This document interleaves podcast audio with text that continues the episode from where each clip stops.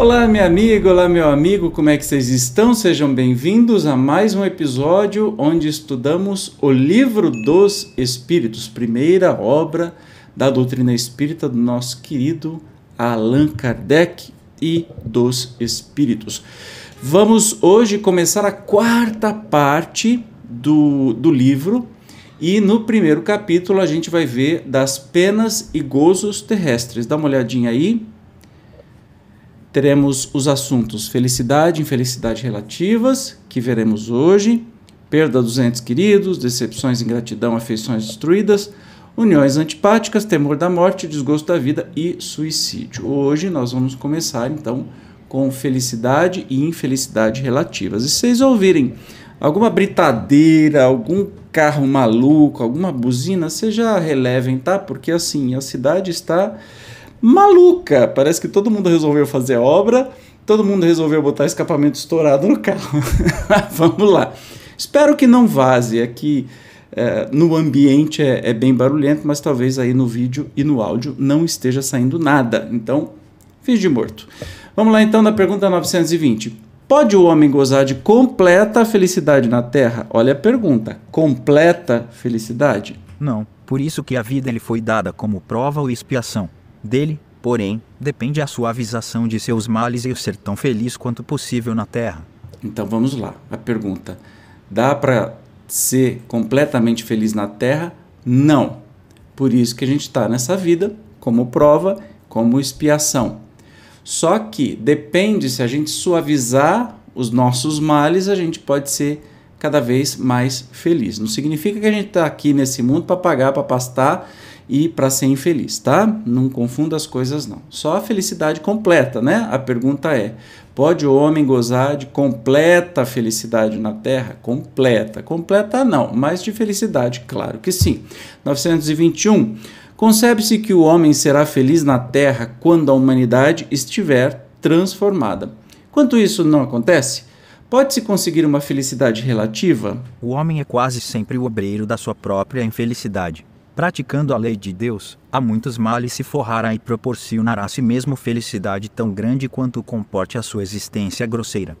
Olha que interessante. Então, sim, se a gente é obreiro da própria infelicidade, também a gente pode construir a nossa felicidade. Kardec observa: aquele que se acha bem compenetrado de seu destino futuro não vê na vida corporal mais do que uma estação temporária, uma como parada momentânea em péssima hospedaria facilmente se consola de alguns aborrecimentos passageiros de uma viagem que o levará a tanto melhor posição quanto melhor tenha cuidado dos preparativos para empreendê-la. Então, é a gente, Kardec vem aí é, nos alertar. E ele continua: Já nesta vida somos punidos pelas infrações que cometemos das leis que regem a existência corpórea, sofrendo os males consequentes dessas mesmas infrações e nossos próprios excessos. Se gradativamente remontarmos à origem do que chamamos as nossas desgraças terrenas, veremos que, na maioria dos casos, elas são a consequência de um primeiro afastamento do nosso caminho reto. Afastamento nosso do caminho reto, desculpe. Desviando-nos deste, enveredamos por outro mal, de consequência em consequência caímos na desgraça. Então, depende nossa, das nossas próprias atitudes, a nossa vida vai ser mais feliz ou menos feliz. Completamente feliz não vai ser mas pode ser muito feliz. Então, fique atento a isso. 922. 922. A felicidade terrestre é relativa à posição de cada um. O que basta para a felicidade de um constitui a desgraça de outro. Haverá, contudo, alguma soma de felicidade comum a todos os homens? Então, assim, a gente é individualizado, evidentemente. O que é felicidade para uns é desgraça para outro e vice-versa, e está perguntando se se existe uma felicidade completa, completa não, uma soma, né? Um, felicidade comum para todo mundo. Vamos ver a resposta. Com relação à vida material, é a posse do necessário. Com rela C cedilha maiúsculo ou a vida moral, a consciência é tranquila e a fé no futuro. Com relação à vida material, é a posse do necessário. Com relação à vida moral, a consciência tranquila e a fé no futuro. Essa é a felicidade que a gente pode compartilhar, né? Então, menos, quanto menos materialismo, mais felicidade. Não tire isso da sua cabeça. 923. O que para um é supérfluo não representará para outro necessário, e reciprocamente, de acordo com as posições respectivas? Sim, conforme as vossas ideias materiais, os vossos preconceitos, a vossa ambição e as vossas ridículas extravagâncias, aqui o futuro fará justiça, quando compreenderdes a verdade. Não há dúvida de que aquele que tinha 50 mil libras de renda, vendo-se reduzido a só ter 10 mil, se considera muito desgraçado, por não mais poder fazer a mesma figura, conservar o que chama a sua posição, ter cavalos, lacaios, satisfazer a todas as paixões, etc. Acredita que lhe falta o necessário, mas, francamente, achas que seja digno de lástima, quando ao seu lado muitos há, morrendo de fome e frio, sem um abrigo onde repousem a cabeça. O homem criterioso, a fim de ser feliz, olha sempre para baixo e não para cima, a não ser para elevar sua alma ao infinito. Olha que interessante, né? É, claro, a gente é ensinado numa sociedade capitalista a só acumular, a ter e a competir. Tenho que ter mais do que o outro, então eu tenho que ser mais do que meus pais, ter mais do que meus pais, ou ter mais do que meus irmãos, ou ter mais do que meu vizinho, meu colega de, de, de, de trabalho, enfim, uma competição sem fim. Os mais bilionários do planeta, você acha que eles estão satisfeitos? Eles querem mais. Essa ganância é o materialismo. Quando morrem, não vai levar nada, vão descobrir muito tarde que quebraram a cara e jogaram uma existência para lata do lixo. Então, resume aqui nesse final, né? O homem criterioso, a fim de ser feliz, olha sempre para baixo e não para cima, a não ser para elevar a sua alma infinita, ou seja, para olhar para Deus, mas não materialmente, né? Olha sempre para baixo materialmente os que estão mais necessitados para poder ajudá-los. 924. Há males que não dependem da maneira de proceder do homem e que atingem mesmo os mais justos. Os mais justos. Nenhum meio terá ele de os evitar? Deve resignar-se e sofrê-los sem murmurar, se quer progredir. Sempre, porém, lhe é dado aurir consolação na própria consciência que lhe proporciona a esperança de melhor futuro, se fizer o que é preciso para obtê-lo. Então pode acontecer mal na nossa vida, males, né? Que são desafios? Pode. Como é que a gente faz? Se resigna, né? E sofre sem murmurar, ou seja, aceita como e procura aprender alguma coisa com isso, né? Simplesmente assim, porque se a gente sabe que somos é, imortais, sabemos que é apenas mais uma lição na escola da vida imortal. Então, o que, que é isso perto da vida imortal?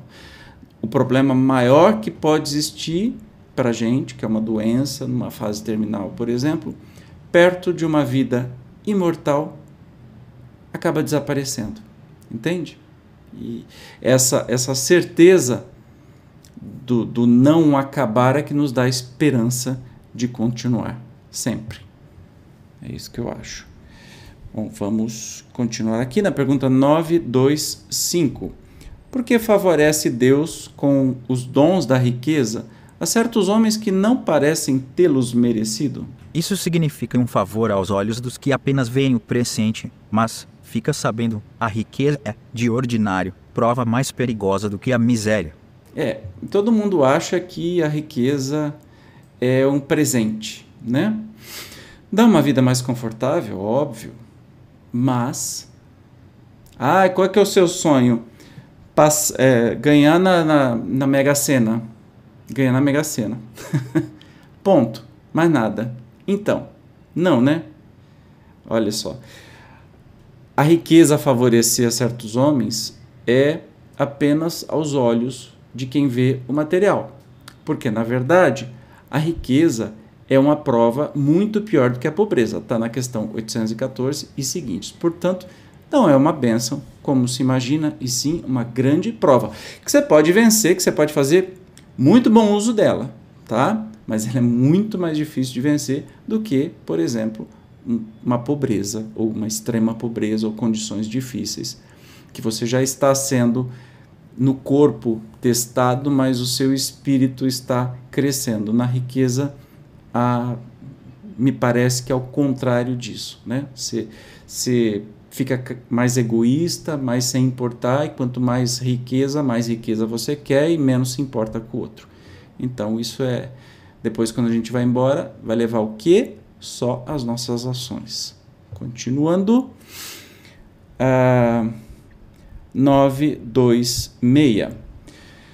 Criando novas necessidades, a civilização não constitui uma fonte de novas aflições? Os males deste mundo estão na razão das necessidades factícias que vós criais. Há muitos desenganos se poupa nesta vida aquele que sabe restringir seus desejos e olha sem inveja para o que esteja acima disse. O que menos necessidades tem, esse o mais rico, invejais os gozos dos que vos parecem os felizes do mundo.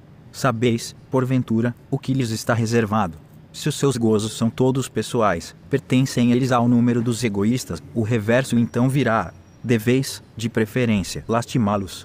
Deus algumas vezes permite que o mal prospere, mas a sua felicidade não é de causar inveja, porque com lágrimas amargas apagará. Quando um justo é infeliz, isso representa uma prova que lhe será levada em conta, se a suportar com coragem. Lembrai-vos destas palavras de Jesus: Bem-aventurados os que sofrem, pois que serão consolados. Jesus sabia das coisas, sabia o que estava falando. Bem-aventurados os que sofrem, pois serão consolados. Porque, é, de novo, vem aquela, aquela coisa: se nos é dado muito gozo, né, muita, por exemplo, a riqueza, e depois, como é que a gente vai suportar uma prova de pobreza, acostumado com o luxo, com a riqueza? Entende que fica tudo muito mais difícil? E o contrário, quanto mais provas difíceis a gente tem na vida, é, significa que a gente está burilando o nosso espírito, está aprendendo, está é, entendendo o que é não ser materialista ao extremo, né? E pensar neste ser que não acaba com a morte do corpo. 927. Não há dúvida que a felicidade, o supérfluo, não é forçosamente indispensável, porém o mesmo não se dá com o necessário. Ora, não será real a infelicidade daqueles a quem falta o necessário? Entendeu a pergunta? Está dizendo assim: bom, ok, você não precisa de muito para ser feliz, mas se faltar tudo, como é que funciona isso? Não é infeliz para quem falta tudo? Vamos ver a resposta. Verdadeiramente infeliz o homem só é quando sofre da falta do necessário à vida e à saúde do corpo. Todavia, pode acontecer que essa privação seja de sua culpa. Então, só tem que se queixar de si mesmo. Se for ocasionada por outrem, a responsabilidade recairá sobre aquele que lhe houver dado causa. Então, verdadeiramente infeliz, o homem só é quando sofre da falta do necessário à vida e à saúde do corpo. Ou seja, para quem passa fome, não há felicidade. Né? Para quem passa necessidades básicas, não há felicidade. E aí tem, pode ser duas causas, ou devido à própria pessoa, ou devido ao sistema. E, de novo, o sistema capitalista, né? que tira, tira daqueles que realmente trabalham e jogam as pessoas na sarjeta ou para viver no meio das ruas. Né? Então, a responsabilidade vai cair sobre esses que exploram e que descartam sempre. Sejam eles empresários, é, é, os muito ricos, os mais ou menos ricos, os políticos que não fazem o seu trabalho, seja quem for. Vai cair responsabilidade em cima daqueles que oprimem. Lembre-se sempre disso. 928. Evidentemente, por meio da especialidade das aptidões naturais, Deus indica a nossa vocação nesse mundo. Muitos dos nossos males não virão de não seguirmos essa vocação? Olha que pergunta interessante. E a resposta: assim é de fato, e muitas vezes são os pais que, por orgulho ou avareza, desviam seus filhos da senda que a natureza lhes traçou, comprometendo-lhes a felicidade por efeito desse desvio. Responderão por ele. Que interessante. Então a gente vem destinado a cumprir uma missão, mas às vezes os pais desviam por. A palavra achei interessante, né? Orgulho ou avareza.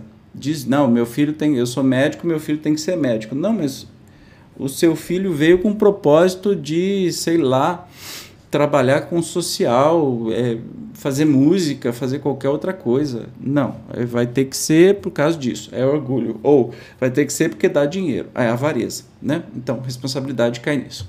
Uma subpergunta. Você acha justo, vocês acham justo então que o filho de um homem altamente colocado na sociedade fabricasse tamancos, por exemplo, desde que para isso tivesse aptidão? o Kardec é danado, né? Então tá, um homem rico vai, tem que permitir, altamente colocado na sociedade, tem que permitir que o filho faça qualquer coisa, até mesmo se ele quisesse ser operário de tamancos.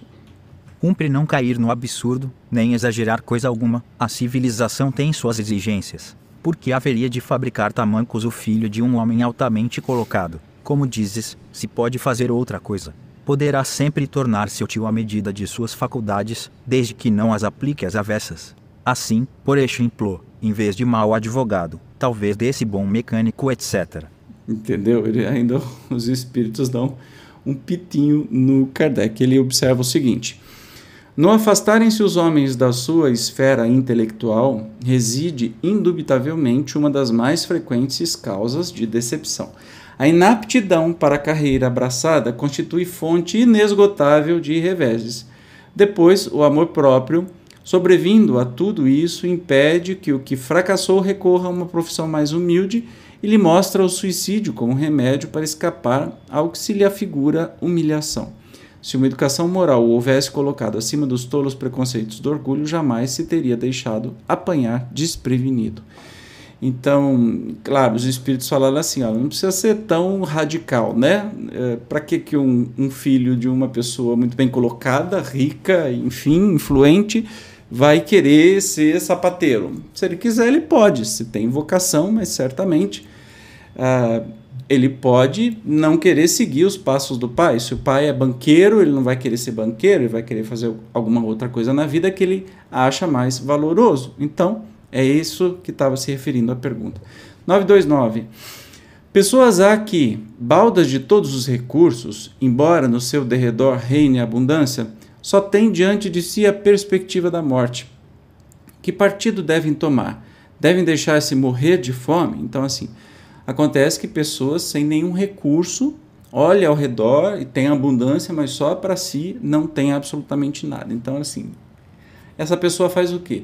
Se deixa morrer de fome? Se suicida? Resposta: Nunca ninguém deve ter a ideia de deixar-se morrer de fome. O homem acharia sempre meio de se alimentar, se o orgulho não se colocasse entre a necessidade e o trabalho. Costuma-se dizer: não é ofício desprezível, o seu estado não é o que desonra o homem. Isso, porém, cada um diz para os outros e não para si. Então, assim, não é justificativa, né? Obviamente, e é, ninguém vai querer morrer de fome, e a pessoa, todo mundo que está numa situação muito ruim, né, quer sair dessa situação. E olha, essa pergunta devia ser repetida hoje para os espíritos. Eu queria ver a resposta, vendo tanto de número de pessoas miseráveis pessoas que passam fome mesmo, né? só no Brasil mais de 30 milhões neste momento da história que estamos vivendo. É, o que, é que os espíritos responderiam? Porque numa época é, que foi escrito o livro dos espíritos, né? tinha muito menos gente né, nessa condição. Quando a pessoa está nessa condição de miséria e que precisa de um prato de comida porque ela não consegue obter, é, por uma razão muito simples, não é vagabunda, é que a sociedade fecha as portas de todos os sentidos. Imagina que eu vou dar trabalho para uma pessoa em condição de rua e chama de morador de rua, como se rua fosse casa. Você sabia? O termo não é mora, morador de rua. Pessoa em condição de rua, né? É, porque ninguém mora na rua, a rua não é casa de ninguém. Você acha que se, a, se essa pessoa tivesse oportunidade, ela estaria querendo estar na rua? Jura? Como muitos, para aplacar a sua consciência, dizem assim: ah, está na, nas drogas, isso não tem jeito, não. Por que foi parar nas drogas? Foi por uma bobagem? Foi por um capricho? Ou foi por uma questão muito séria? Será que eu, você, não pararíamos do mesmo jeito se tivéssemos passado pelas mesmas circunstâncias? Então, não. Não julgar desse jeito, né? As pessoas não querem morrer de fome, não querem depender de uma ajuda para comer. Precisam neste momento. Eu assisti uma reportagem esses dias aqui no SP2, eu acho, que estava falando sobre é, como caiu né, a quantidade de doações para as ONGs que alimentam a população em condição de rua. E aí, um desses meninos que trabalham, se não me engano, para a prefeitura, para a ONG, não me lembro direito, viveu sete anos na rua. E hoje ele tem emprego, tem casa, tem família, tem tudo direitinho, porque alguém deu a mão para tirá-lo dessa situação e ele seguiu com a vida sem precisar mais da ajuda de ninguém. Então, é uma coisa que todo mundo que está numa situação difícil dessa quer sair da situação difícil, não quer ficar lá para sempre, né? Ah, 930. É evidente que se não fossem os preconceitos sociais pelos quais se deixa o homem dominar, ele sempre acharia um trabalho qualquer que lhe proporcionasse meio de viver, embora pudesse deslocá-lo da sua posição. Entre os que não têm preconceitos ou os põem de lado, porém, não há pessoas que se veem na impossibilidade de prover as suas necessidades em consequência de moléstias ou outras casas independentes da vontade dela. Então está falando daqueles que não, não conseguem trabalhar, né? Por problema de saúde emocional, depressão incapacita as pessoas. Para quem não sabe, depressão não é frescura, é uma doença muito séria. E a resposta? Numa sociedade organizada segundo a lei do Cristo, ninguém deve morrer de fome. Entendeu? O tapa na cara que a gente levou? Kardec diz assim: com uma organização social criteriosa e previdente, ao homem só por culpa sua pode faltar o necessário, porém suas próprias faltas são frequentemente resultado do meio onde se acha colocado. Quando praticar a lei de Deus, terá uma ordem social fundada na justiça e na solidariedade, e ele próprio também será melhor. Isso me lembra que nós temos uma lei é, que diz do. Como é que é?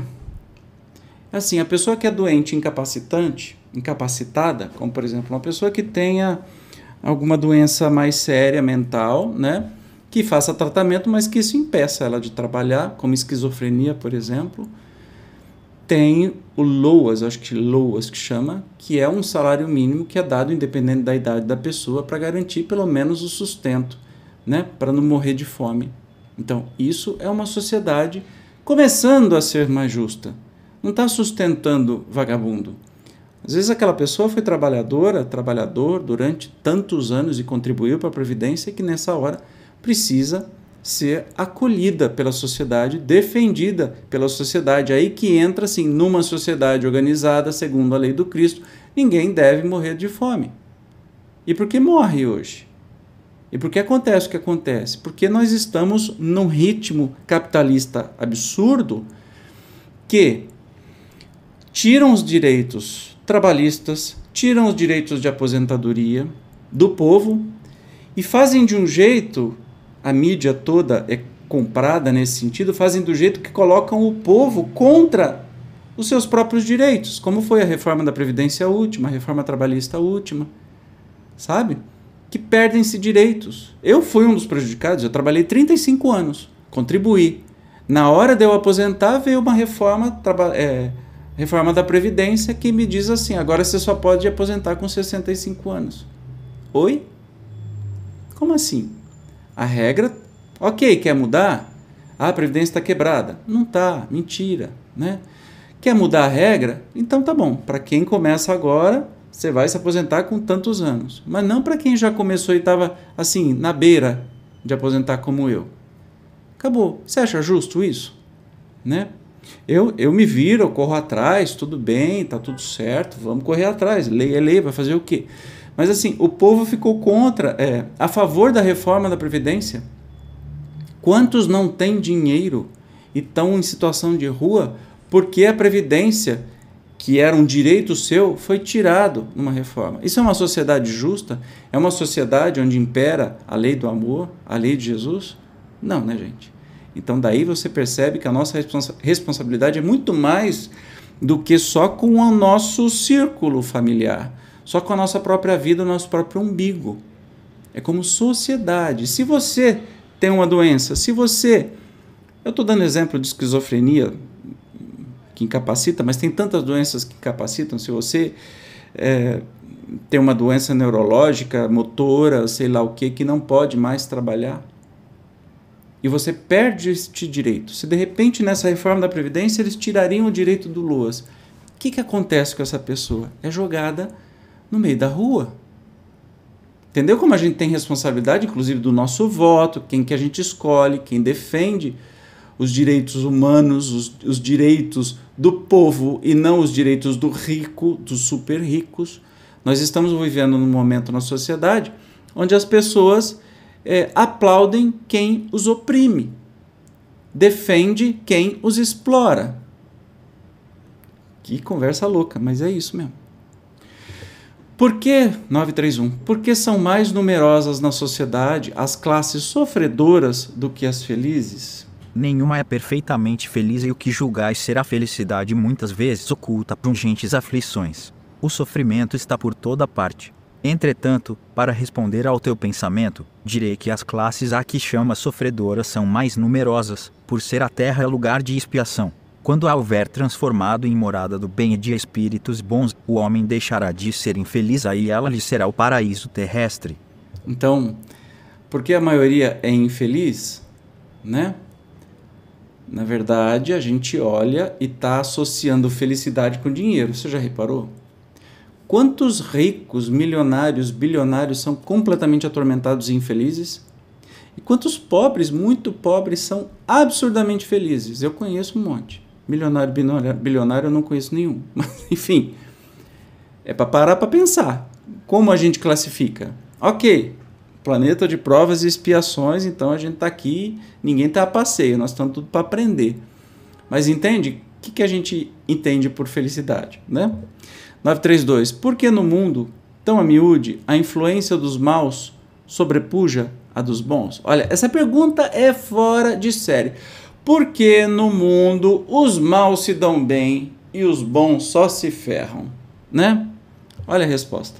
Por fraqueza destes, os maus são intrigantes e audaciosos, os bons são tímidos. Quando estes o quiserem, preponderarão. Você ouviu? Os maus são intrigantes e audaciosos. Por que, que se sobrepõem os maus, se dão bem? Por fraqueza dos bons. Os bons são tímidos. Quando quiserem, dominarão o mundo. 933.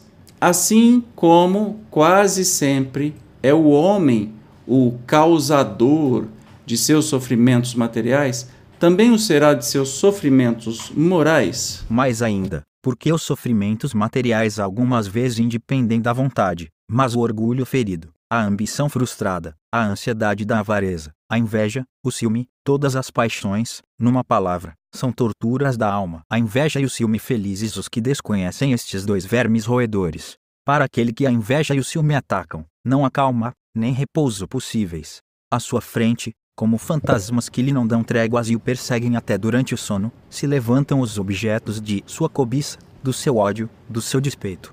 O invejoso e o ciumento vivem ardendo em contínua febre. Será essa uma situação desejável e não compreendeis que com suas paixões o homem cria para si mesmo suplícios voluntários, tornando-se-lhe a terra verdadeiro inferno? Então a culpa é nossa. Se, se a gente pode falar de culpa, a responsabilidade é nossa. Pronto e acabou. Né? A gente precisa prestar muita atenção nisso. E tem um último comentário do Kardec para a gente encerrar este episódio. Muitas expressões pintam energicamente o efeito de certas paixões. Disse, em par de orgulho, morrer de inveja, secar de ciúme ou de despeito, não comer nem beber de ciúmes, etc. Este quadro é sumamente real. Acontece até não ter o ciúme objeto determinado a pessoas ciumentas, por natureza, de tudo o que se eleva, de tudo o que sai da craveira vulgar, embora nenhum interesse direto tenham, mas unicamente porque não podem conseguir outro tanto. Ofuscas tudo o que lhes parece estar acima do horizonte e, se constituíssem maioria na sociedade, trabalhariam para reduzir tudo ao nível em que se acham é o ciúme aliado à mediocridade. De ordinário, o homem só é infeliz pela importância que liga as coisas deste mundo fazem-lhe a infelicidade a vaidade, a ambição e a cobiça desiludidas. Se se colocar fora do círculo acanhado da vida material, se elevar seus pensamentos para o infinito, que é seu destino, mesquinhas e pueris lhe parecerão as vicissitudes da humanidade, como o são as tristezas da criança que se aflige pela perda de um brinquedo, que resumia a sua felicidade suprema. Aquele que só vê felicidade na satisfação do orgulho e dos apetites grosseiros é infeliz, desde que não os pode satisfazer, ao passo que aquele que nada pede ao supérfluo é feliz com os que outros consideram calamidades. Referimos-nos ao homem civilizado, Porquanto, o selvagem, sendo mais limitadas as suas necessidades, não tem os mesmos motivos de cobiça e de angústias. Diversa é a sua maneira de ver as coisas. Como civilizado, o homem raciocina sobre a sua infelicidade e a analisa. Por isso é que esta mais o fere, mas também lhe é facultado raciocinar sobre os meios de obter consolação e de analisá-los. Essa consolação ele a encontra no sentimento cristão, que lhe dá a esperança de melhor futuro, e no Espiritismo, que lhe dá a certeza desse futuro. Opa, impecável, né? O resumo do que a gente teve é, estudando neste capítulo inteiro. Maravilha, no próximo é, episódio nós vamos estudar perda dos entes queridos. Eu, como sempre, te espero. Obrigado por ter chegado até aqui. A gente se encontra no próximo estudo do Livro dos Espíritos. Tchau!